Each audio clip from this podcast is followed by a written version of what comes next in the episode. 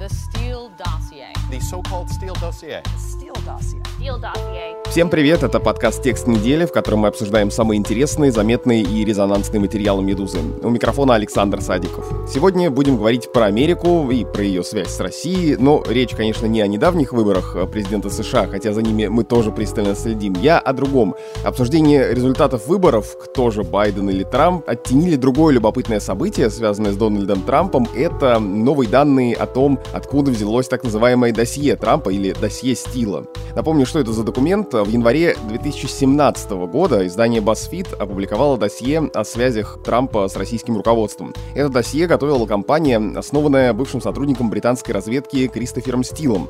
И в BuzzFeed тогда говорили, что не смогли проверить сведения из документа, но все равно решили представить его общественности. Собственно, что нового произошло сейчас, раз мы об этом снова говорим? Газета Wall Street Journal назвала имя одного из основных информаторов доклада. Это бывшая журналистка РИА Новости, пиар-специалист Ольга Галкина. «Медуза» связалась с ней и с другими предполагаемыми источниками досье Стила. Так появился текст под заголовком «Откуда взялся компромат про связи Трампа с Россией». Кого считают источниками, как удалось их раскрыть и почему сведениям из досье все меньше доверия, точнее даже почему все больше оснований думают, что все это выдумка. Вот об этом сейчас, об этой истории поговорим с руководителем отдела расследований «Медуза» Алексеем Ковалевым.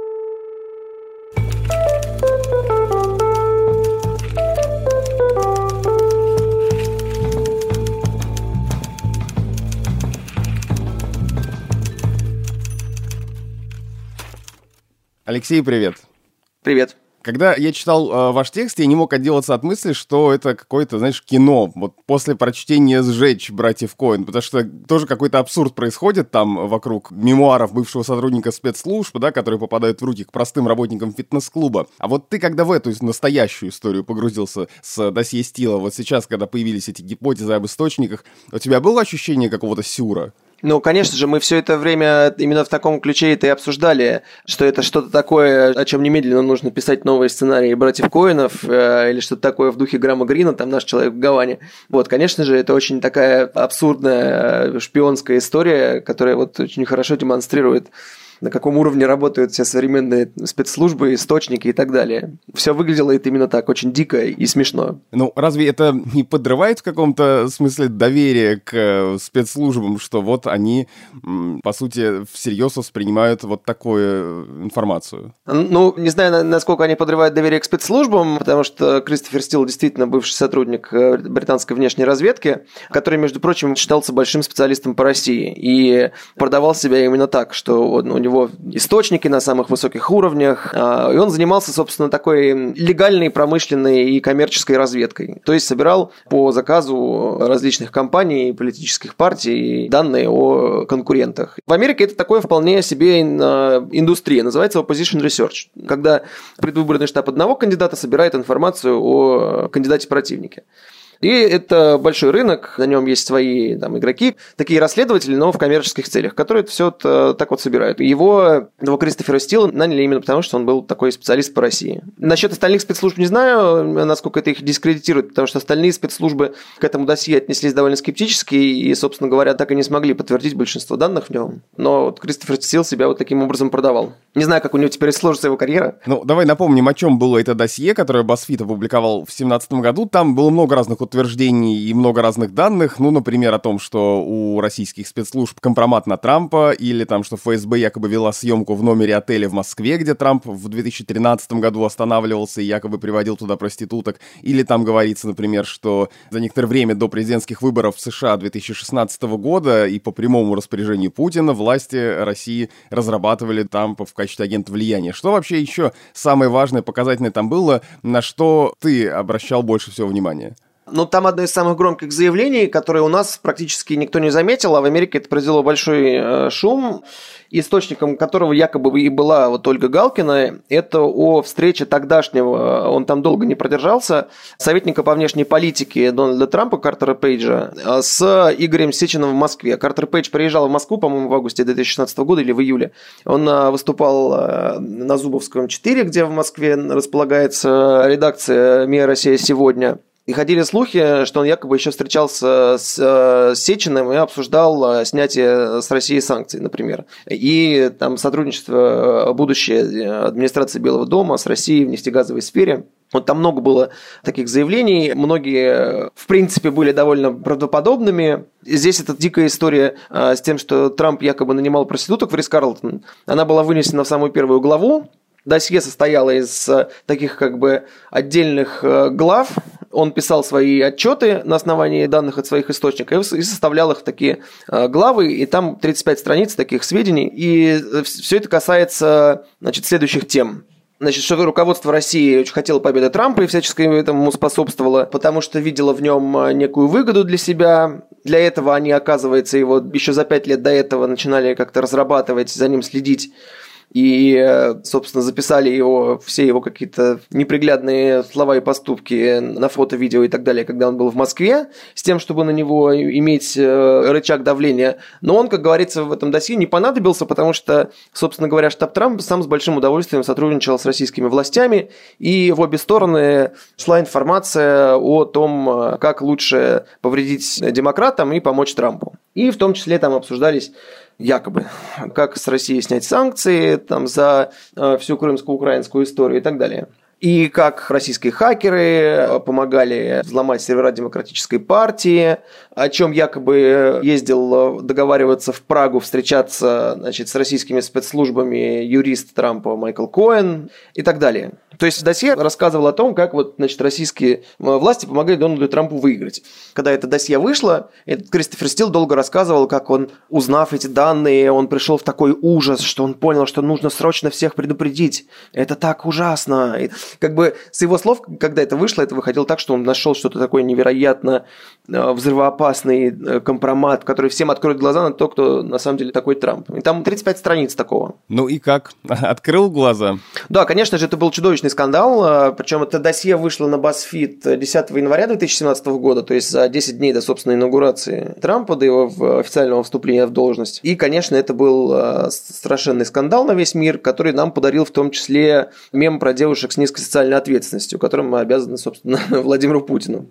Вот, и это досье, все эти данные из него, и особенно, конечно, самый сенсационный этот материал о Трампе, проститутках и золотом дожде в Ридс Карлтоне стал материалом для просто многочисленных мемов, э, колонок обсуждений в американских СМИ, которые продолжались до сих пор, и это, в общем, служило главным доказательством кремлевскости Трампа на протяжении всего его президентства несмотря на то, что правительственные комиссии так ничего и не нашли. Сначала ФБР, потом э, комиссия под руководством спецпрокурора Роберта Мюллера, но как бы противники Трампа, когда вышел доклад Мюллера, отказались в него верить. Они на него возлагали очень большие надежды на то, что он раз и навсегда все объяснит и докажет, но этого так и не произошло. Ну, вот. Но досье так до сих пор и циркулировало среди самых фанатичных противников Трампа как главное доказательство то, что он нелегитимный президент, а марионетка Кремля. Вот давай сейчас поговорим о том, откуда все это взялось, потому что, собственно, тот текст, от которого мы отталкиваемся, когда с тобой сегодня обсуждаем эту тему, он э, про источники. Я посмотрел публикации об этом досье и обратил внимание, что, ну, как мне показалось, плотнее всего с этой темой работает американская газета Wall Street Journal, потому что именно она назвала вскоре после публикации тогда в 17 году Кристофера Стила как автора. Потом в том же 17 году Wall Street Journal писала, что одним из источников был Сергей Миллен, гражданин США, который э, занимал должность президента Российско-Американской торговой палаты, и в вашем тексте он тоже упоминается. И она отмечала тогда, что Миллен общался с авторами досье не напрямую, а через третьи руки. И вот этими третьими руками, насколько я понимаю, оказался живший на тот момент в США Игорь Данченко. Кто такой Игорь Данченко и как он стал основным источником вот этого досье Стила? Игорь Данченко – это российский политолог, живущий в Вашингтоне, который работает на довольно авторитетные в США аналитические центры. Он работал в таком, как по-английски это называется, think tank, очень коротко, такой мозговой центр, Брукингс, очень влиятельный. И он работал непосредственно с бывшим советником Трампа по внешней политике и делам Европы и России, очень знаменитым русистом. Она очень авторитетная, Фиона Хилл, написала массу книжек и очень серьезных аналитических статей про Россию. Вот, то есть человек с очень хорошей репутацией э, в кругах э, экспертов по России, э, западных российских. Вот. И, в общем, в целом не очень понятно, как он в всю эту историю попал. Но есть ощущение, что как бы теперь мы уже знаем, что никаких источников российской власти у этого Кристофера Стила не было, и он каким-то образом, ему нужен был кто-то, кто ему поможет найти все эти данные, и он а, нанял этого Игоря Данченко, чтобы тот ему помог э, найти какие-то источники в России. Вот. Теперь мы понимаем, что у Игоря Данченко, несмотря на то, что он большой специалист, никаких источников у него тоже не было. Поэтому он нашел, в общем-то, случайных людей, своих каких-то друзей, отдаленных э, знакомых. О том, что это Игорь Данченко, мы знаем из э, опубликованных протоколов э, допроса, который э, ФБР опубликовал летом 2020 года. Имя его там удалено, но его удалось восстановить. А вот расскажи подробнее, кто и как вычислял Данченко, там Ольгу Галкину и других людей, которые считают источниками этого досье, как э, происходил вот этот процесс вычисления по протоколам. Я тут вынужден признаться, потому что меня до сих пор гложет зависть, что это был не я, потому что на самом деле эта публикация Wall Street Journal – мог бы сделать кто угодно, потому что когда она вышла, выяснилось, что все эти имена давным-давно уже известны. Просто на них никто не обращал внимания, потому что они появились в такой в очень замкнутой и никому неизвестной среде анонимных твиттер-расследователей, которые, в общем-то, их расследования со стороны кажутся какой-то конспирологией в духе QAnon. То есть какие-то люди сравнивают какие-то скриншоты, как-то их подписывают. В общем, непонятно, насколько этому всему можно доверять, потому что это какие-то абсолютные анонимы. То есть это люди, которые вообще никакого отношения к расследованиям не имеют. И когда я с ними говорил, они просили, ну вы типа наши имена не упоминайте, потому что мы совсем не этим вообще в жизни занимаемся.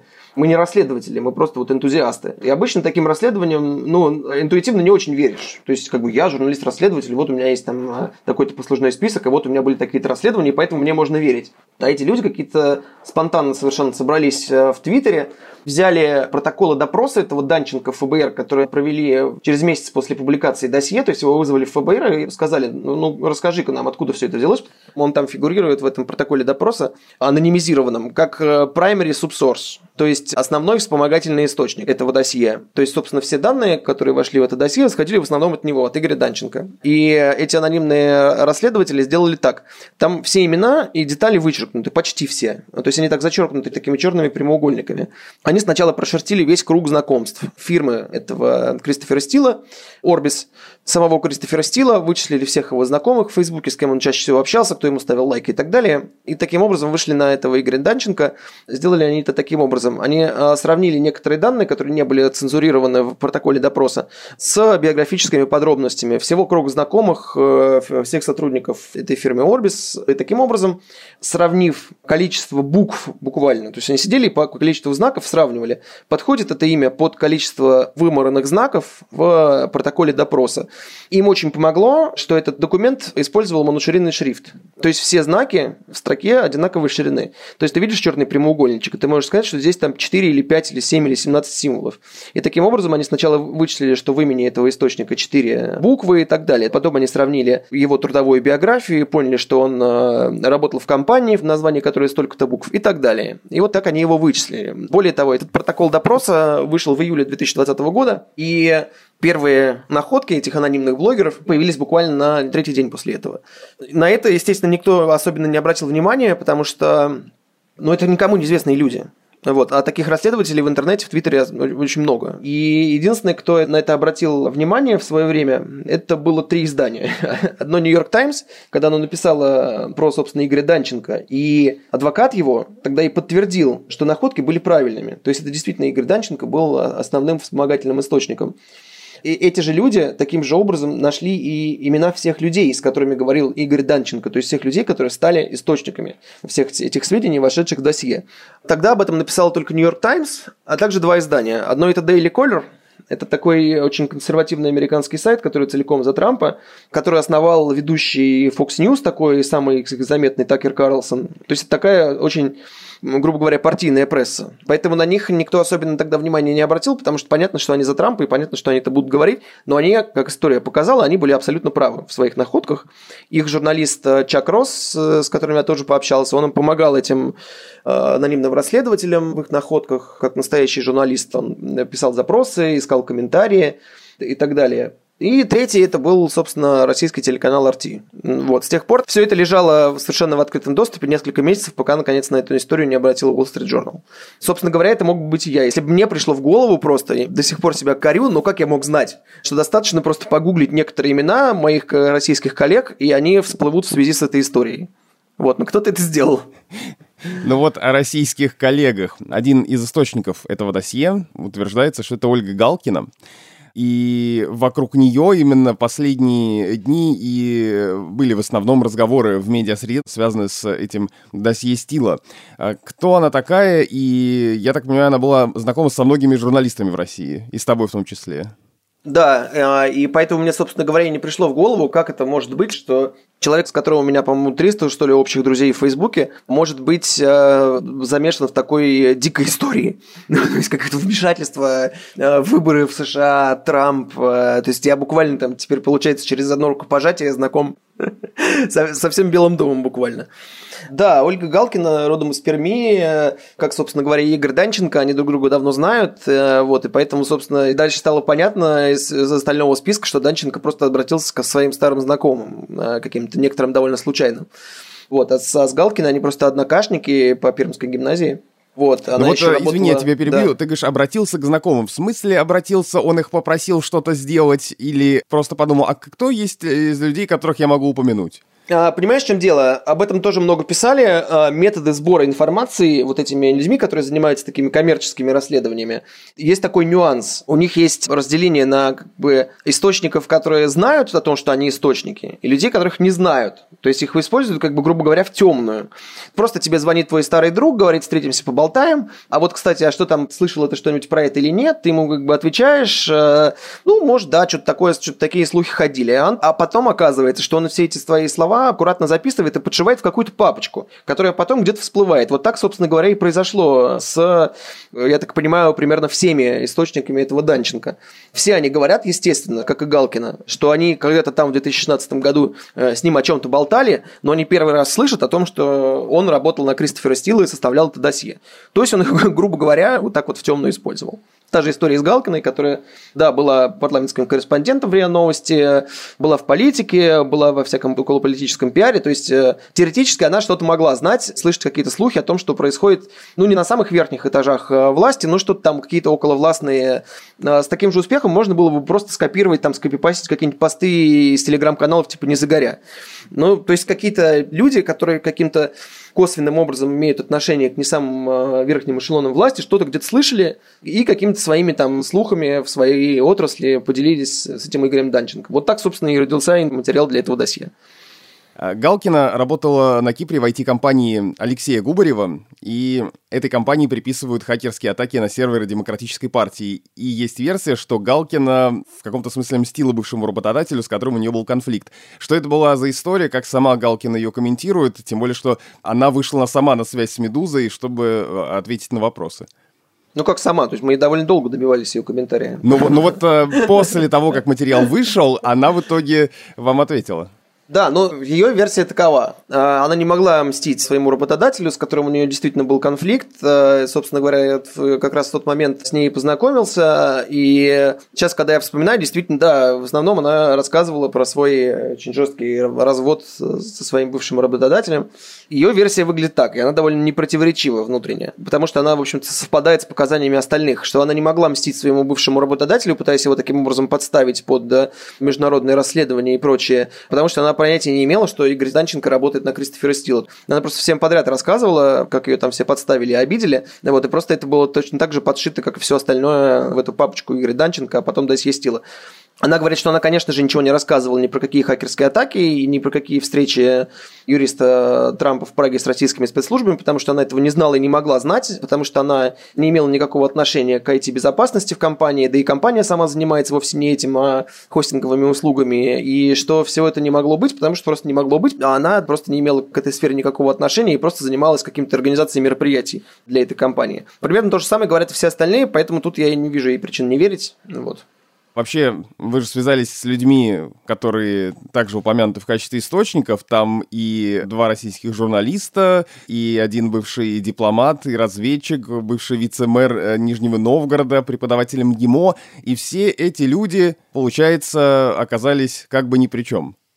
Ну, понимаешь как, вот откуда, скажи, пожалуйста, там бывшему вице-мэру Нижнего Новгорода в 2002 году и этим, собственно, его опыт работы в российских органах власти, если не считать достаточно средненькой э, должности во всяких госкорпорациях, откуда он может знать все эти подробности про слежку российских спецслужб за кандидатов в президенты США? Точно так же и с остальными. Знать такие подробности может только человек, ну, не знаю, уровня там зам директора службы внешней разведки. То есть там э, среди этих источников был, собственно говоря, настоящий директор службы внешней разведки России, но он им был там лет 20 назад. Вот, и он, конечно же, говорит, что ничего такого никому не говорил, никаких сведений о том, что у российских спецслужб есть такой компромат на Трампа, он не говорил. Но, в общем, все эти люди, которые, даже если бы они хотели что-нибудь такое выяснить, им никто бы такого не сказал, естественно, про какие-то тайные службы штаба Трампа с российскими спецслужбами, они все выглядят как, э, ну, то есть так и есть на самом деле, как какие-то люди, которых э, Данченко взял просто по принципу, либо он их когда-то давно знал, либо просто подкатил на каком-то промышленном форуме и сказал просто как бы от балды, а расскажи там, не слышал ли ты что-нибудь про встречу там Картера Пейджа с Сечиным в Москве. Так, да, собственно, все это и попало. Там вот эта история, например, про якобы встречу Картера Пейджа с Сечиным в Москве, как это, собственно говоря, туда попало? То есть, чтобы просто продемонстрировать траекторию сведений, которые все это в итоге вошли в досье. Действительно, я помню, что ходили какие-то слухи об этом летом 2016 года, что вот якобы какой-то американец приехал в Москву и встречался с Сечиным обсуждать снятие санкций.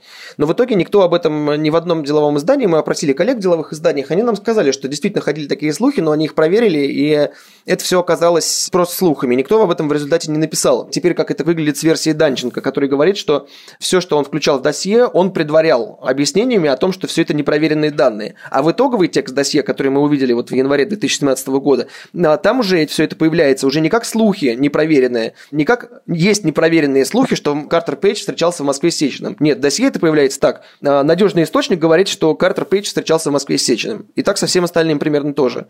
То есть тут как бы Данченко так себя... Ну, то есть понятно, что он себя будет выгораживать, потому что на него теперь все шишки валятся. Ну вот он говорит, что были такие слухи, я это вносил э, в свои э, отчеты э, с соответствующими пояснениями, а за то, как они вошли в итоговый текст, который тем более не был предназначен для публичного использования, тем более для публикации в СМИ, он ответственности не несет. Ну, то есть то, что все эти источники практически не имели шансов получить реальный доступ к какой-то такой информации и позволяет вам, в смысле автора материала, предположить, что все это выдумка. Я отмечу тут для слушателей, что помимо Алексея Ковалева над материалом работали Денис Дмитриев, Светлана Рейтер и Лилия Епарова и редактор Татьяна Лысова. Да, всем огромное спасибо, это прекрасная работа. Ну, собственно говоря, да. Если бы это был э, один человек, который это говорит, э, тут еще можно было бы сомневаться. Но когда мы сопоставляем всю картину, и мы понимаем, кто э, эти люди, не то чтобы они какие-то неважные люди или, или ничего не значащие, но каждый из них эксперт в своей среде, который не имеет отношения к разведке, сбору компромата и так далее. Они все говорят, что и у нас нет оснований им не доверять, что они э, просто пообщались где-то в кулуарах каких-то мероприятий с каким-то странным человеком и совершенно понятия не имели, что он все, что он им говорит, подшивается в какую-то папочку. Выглядит это действительно так. Тут уже, я думаю, что сомнений никаких особенных нету, потому что если американские правительственные комиссии, которые, в общем-то, не самым дружественным образом были настроены к Трампу, не нашли там э, никаких доказательств его сговора с Россией, но, ну а теперь это просто уже все разваливается как полный фарс.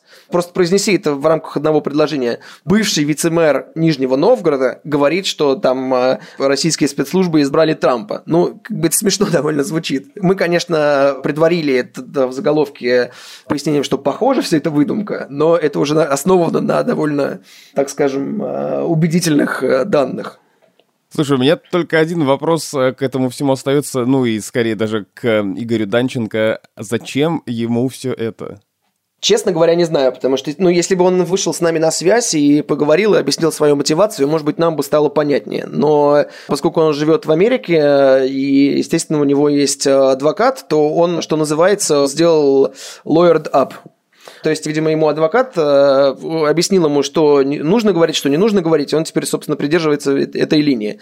Единственное, на что он намекнул э, в своем комментарии нам, он сказал, что вот я согласен вот с этим комментатором в Твиттере. А там написано следующее, что э, публикация Wall Street Journal не дискредитировала источник всех этих данных, а наоборот подтвердила его авторитетность, ведь Ольга Галкина действительно работала в той самой компании, которая обвиняет во взломе серверов Демократической партии, поэтому имела непосредственный доступ к этим данным. А, вот, собственно, все, что он ответил. Зачем ему это было нужно, бог весть. Может быть, он когда-нибудь об этом расскажет. А мы когда-нибудь об этом напишем и поговорим про это.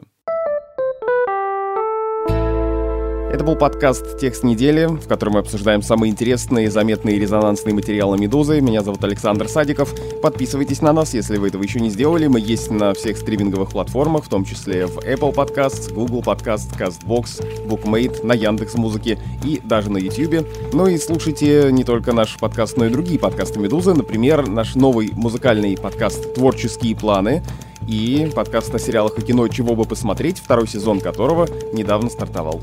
И пишите письма на почту подкаст собакамедуза.io.